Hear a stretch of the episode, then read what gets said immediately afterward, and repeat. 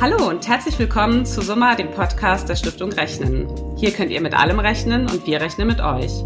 Mathematik ist überall und Rechnen ist neben Lesen und Schreiben eine der wichtigsten Fähigkeiten, die wir erlernen. Mit Summa, dem Podcast, wollen wir zeigen, wie Mathematik unser Leben bestimmt und das Rechnen Spaß machen kann. Die Welt der Zahlen, Mathematik, Finanzbildung, Rechnen, das sind die Themen, zu denen wir unter dem Motto Wir rechnen mit mit spannenden Gästen sprechen wollen.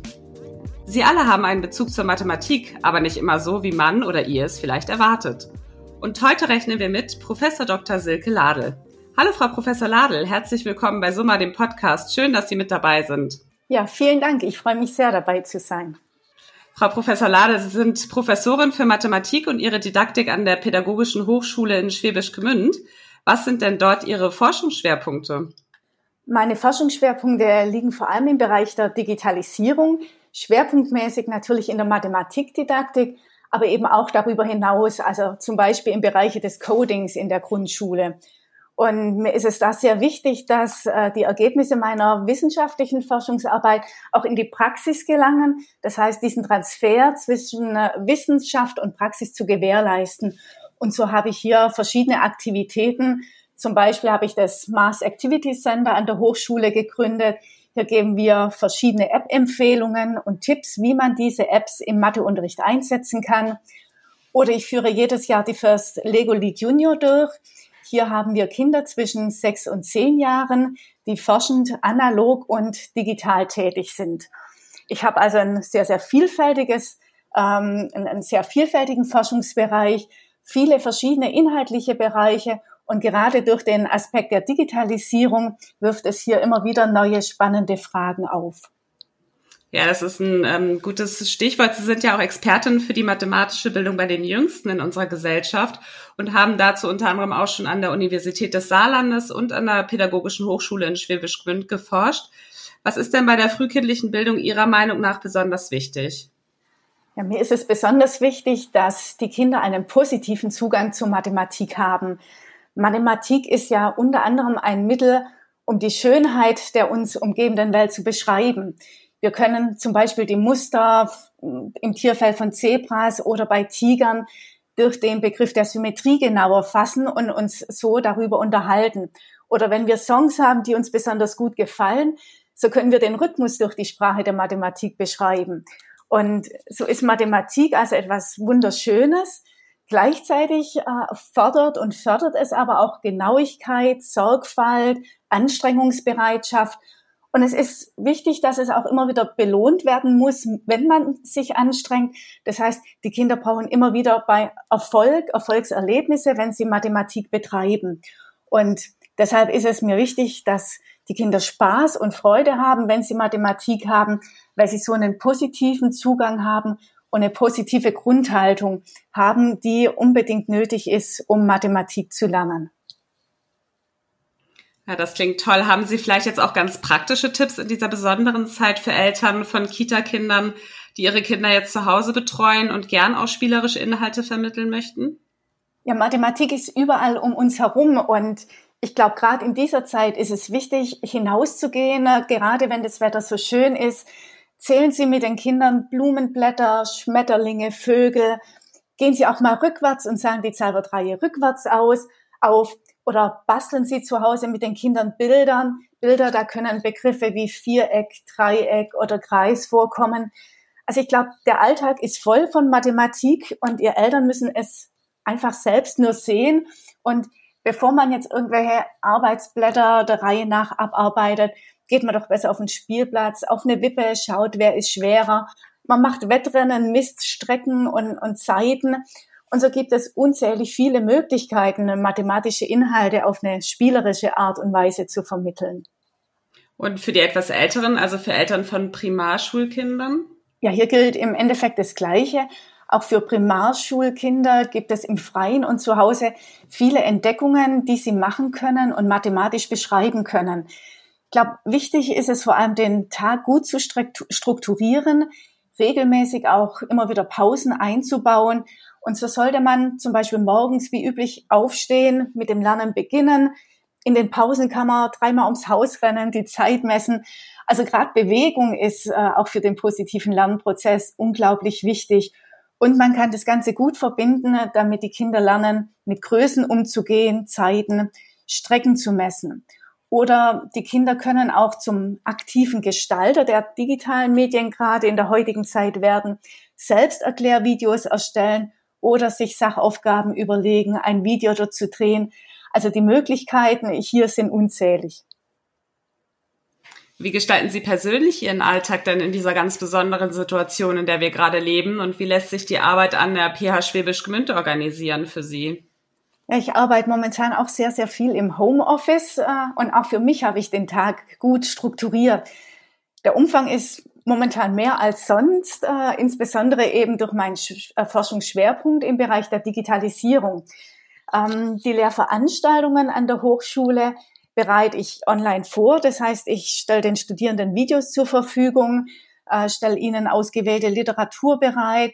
Sie bekommen Aufgaben, die sie ganz äh, flexibel zeitlich und räumlich erledigen sollen.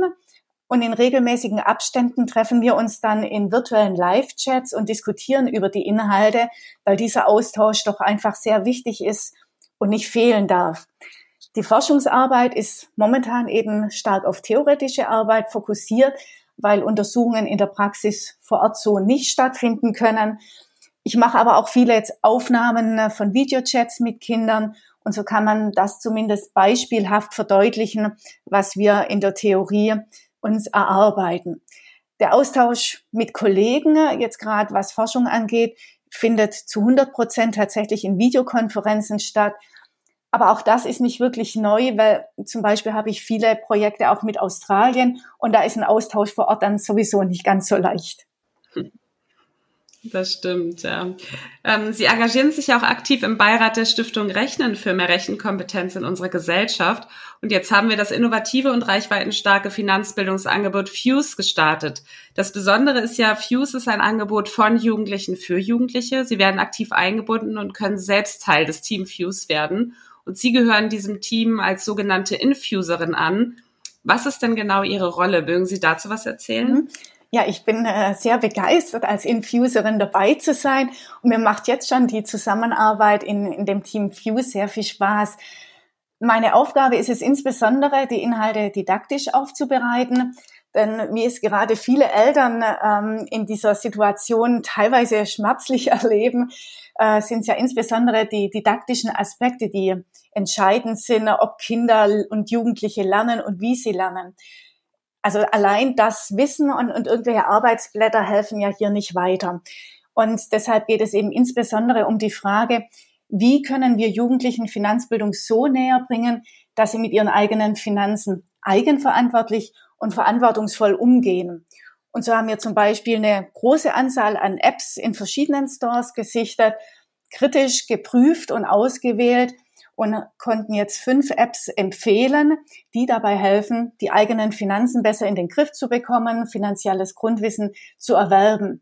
Oder wir haben das Quiz konzipiert, ähm, das jeder Jugendliche hier gerne durchführen kann und wir haben auch mit dem Team die Workshops für den ersten Fuse Day am 30. Oktober in Hamburg vorbereitet. Und darauf freuen wir uns besonders. Und neben Ihnen gibt es ja noch weitere Infuser. Wer ist denn noch mit dabei? Ja, mit dem Boot ist noch Daniel Jung und Zeit für die Schule. Und ich glaube, wir sind ein tolles Team, das sich sehr gut ergänzt, weil jeder so seine speziellen Expertisen mit einbringt und wir hier ein ganz konstruktives Miteinander leben.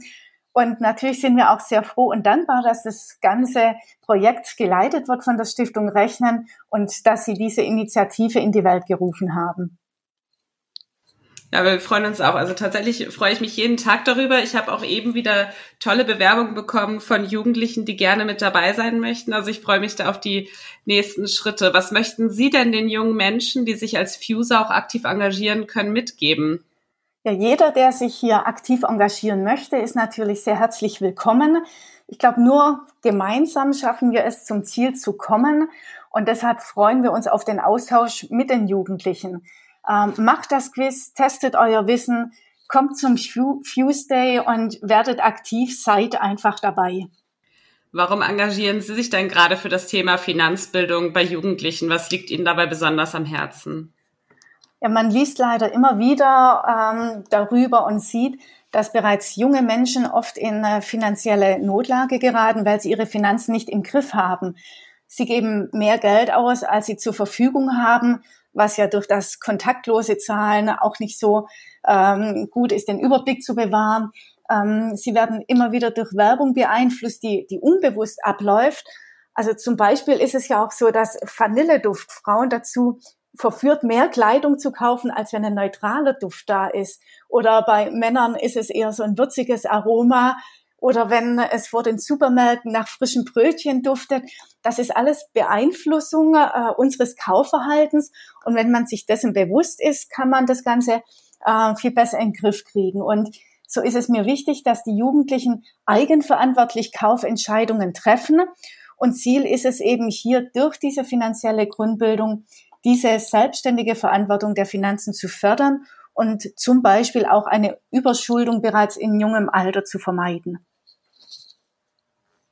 Ja, ganz wichtig bei Fuse ist uns ja auch der digitale Ansatz und Sie haben sich mit der digitalen Vermittlung von mathematischen Inhalten schon beschäftigt. Das darf ich sagen, als noch fast niemand darüber gesprochen hat. Warum hat Sie dieser Schwerpunkt schon früh interessiert? Ja, zum einen äh, war es eine Herausforderung und ich liebe es immer wieder dann doch, mich diesen Herausforderungen zu stellen. Ähm, meiner Ansicht nach haben gerade die digitalen Medien ein großes Potenzial, um Lernprozesse zu unterstützen. Und dieses Potenzial müssen wir einfach nutzen.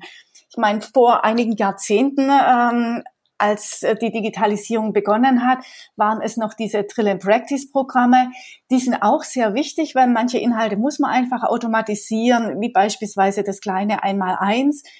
Heute haben wir noch viel mehr Möglichkeiten, Dinge zu entdecken und selbst aktiv zu sein. Beispielsweise Sachaufgaben selbst erstellen, Videos dazu drehen. Und Deshalb ist es wichtig, dass wir hier diese Potenziale nutzen, um mathematische Inhalte zu vermitteln. Und es ist ja auch der Alltag der Kinder. Also wir dürfen nicht am Lebensalltag der Kinder und Jugendlichen vorbeiarbeiten. Und da gehört jetzt das Smartphone unter anderem auch mit seinem Taschenrechner einfach zum Alltag dazu. Und in dem Zusammenhang ist es dann auch wichtig, Inhalte zum Beispiel in den Bildungsstandards zu hinterfragen. Also früher hat man beispielsweise ja auch Wurzeln per Hand berechnet. Heute nimmt dazu jeder der Taschenrechner. Ähm, es ist also heutzutage viel wichtiger zu verstehen, was bedeutet die Wurzel, wie kann ich vorgehen, um zur Lösung zu kommen, kann das Ergebnis denn überhaupt stimmen? Ähm, und so ändern sich teilweise auch Inhalte, die wir den Kindern vermitteln müssen. Und ich glaube, wir haben ein großes Potenzial in den äh, digitalen Medien. Das müssen wir nutzen und wir müssen gleichzeitig aber auch schauen, dass wir Inhalte in den Bildungsstandards überarbeiten.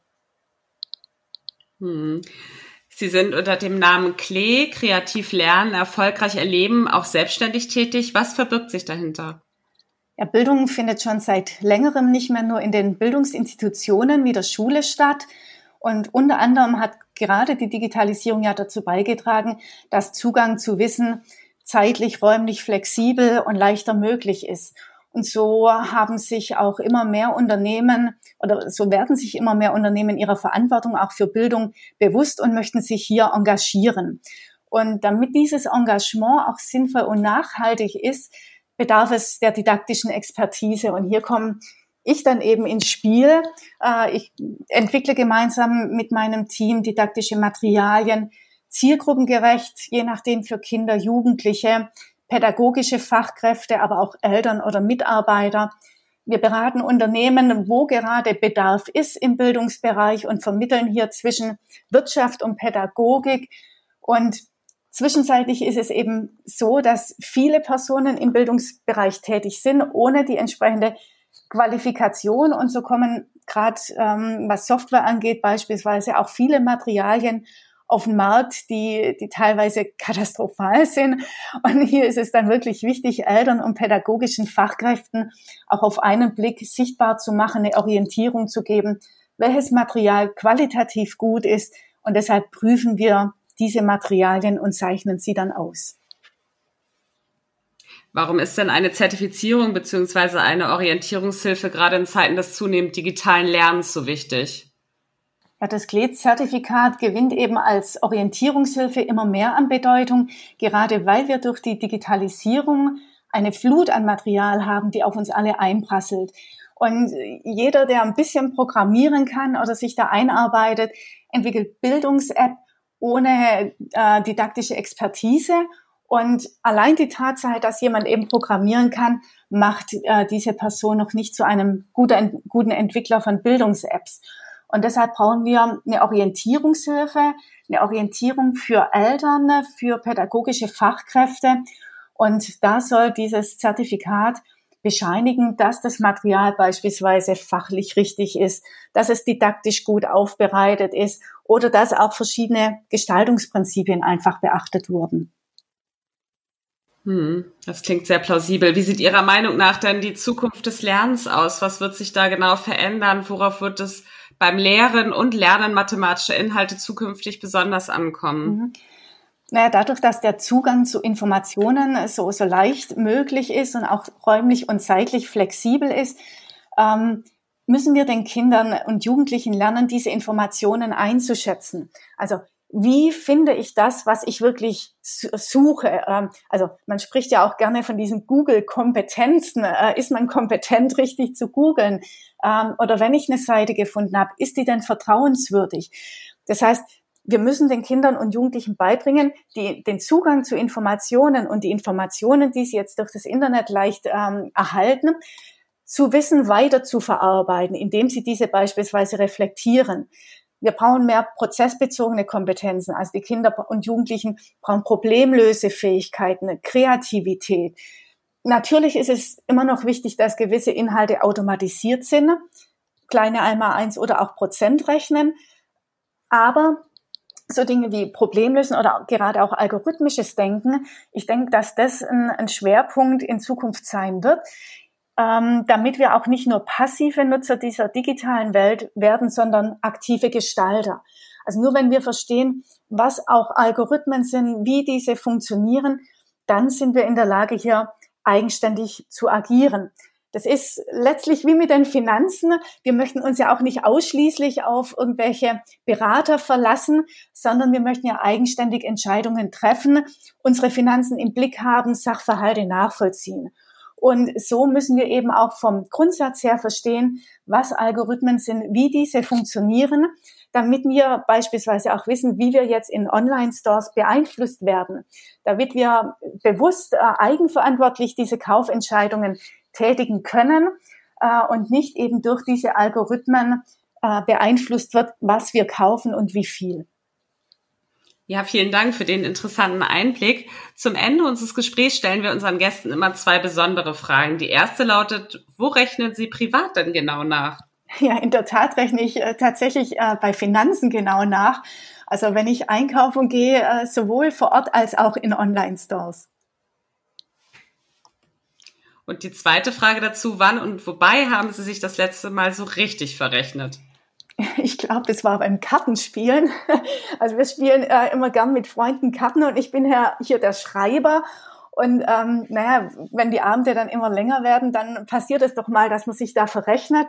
Aber Gott sei Dank ist immer ein Freund dabei, der im Bereich des Controllings tätig ist und der überprüft und rechnet dann immer wieder nach. Und da ist es mir dann in der Tat einmal passiert. Sehr gut. Was spielen Sie? Was für ein äh, Spiel äh, Ja, das ist gerade bei uns im, im Schwabenland sehr weit verbreitet. Ah, okay, und spielen Sie jetzt auch per Videokonferenz, jeder auf seinem ähm, Tisch mit den Karten? Also ich habe tatsächlich Schwierig. geschaut, es gibt äh, die Möglichkeit, online zu spielen, aber da haben wir dann doch gesagt, das verschieben wir wieder auf die Zeit, wo wir zusammensitzen können. Ja, das ist ja auch schön. Äh, zum Schluss bitten wir unsere Gäste immer einen Satz zu vervollständigen. Ihr Satz lautet, eine Welt ohne Digitalisierung in der Mathematik wäre Punkt, Punkt, Punkt. Hm, eine Welt ohne Digitalisierung in der Mathematik wäre, glaube ich, um viele schöne und sinnvolle Einsatzmöglichkeiten ärmer. Ja, liebe Frau Professor Ladel, ganz herzlichen Dank für das Gespräch. Wir freuen uns sehr auf den weiteren Austausch mit Ihnen, besonders auch im Team Fuse. Alles Gute, bleiben Sie gesund. Vielen Dank. Ja, und wenn euch unser Podcast Summa gefallen hat, freuen wir uns, wenn ihr Summa abonniert und eine positive Bewertung abgebt. Hört wieder rein, wir rechnen mit euch.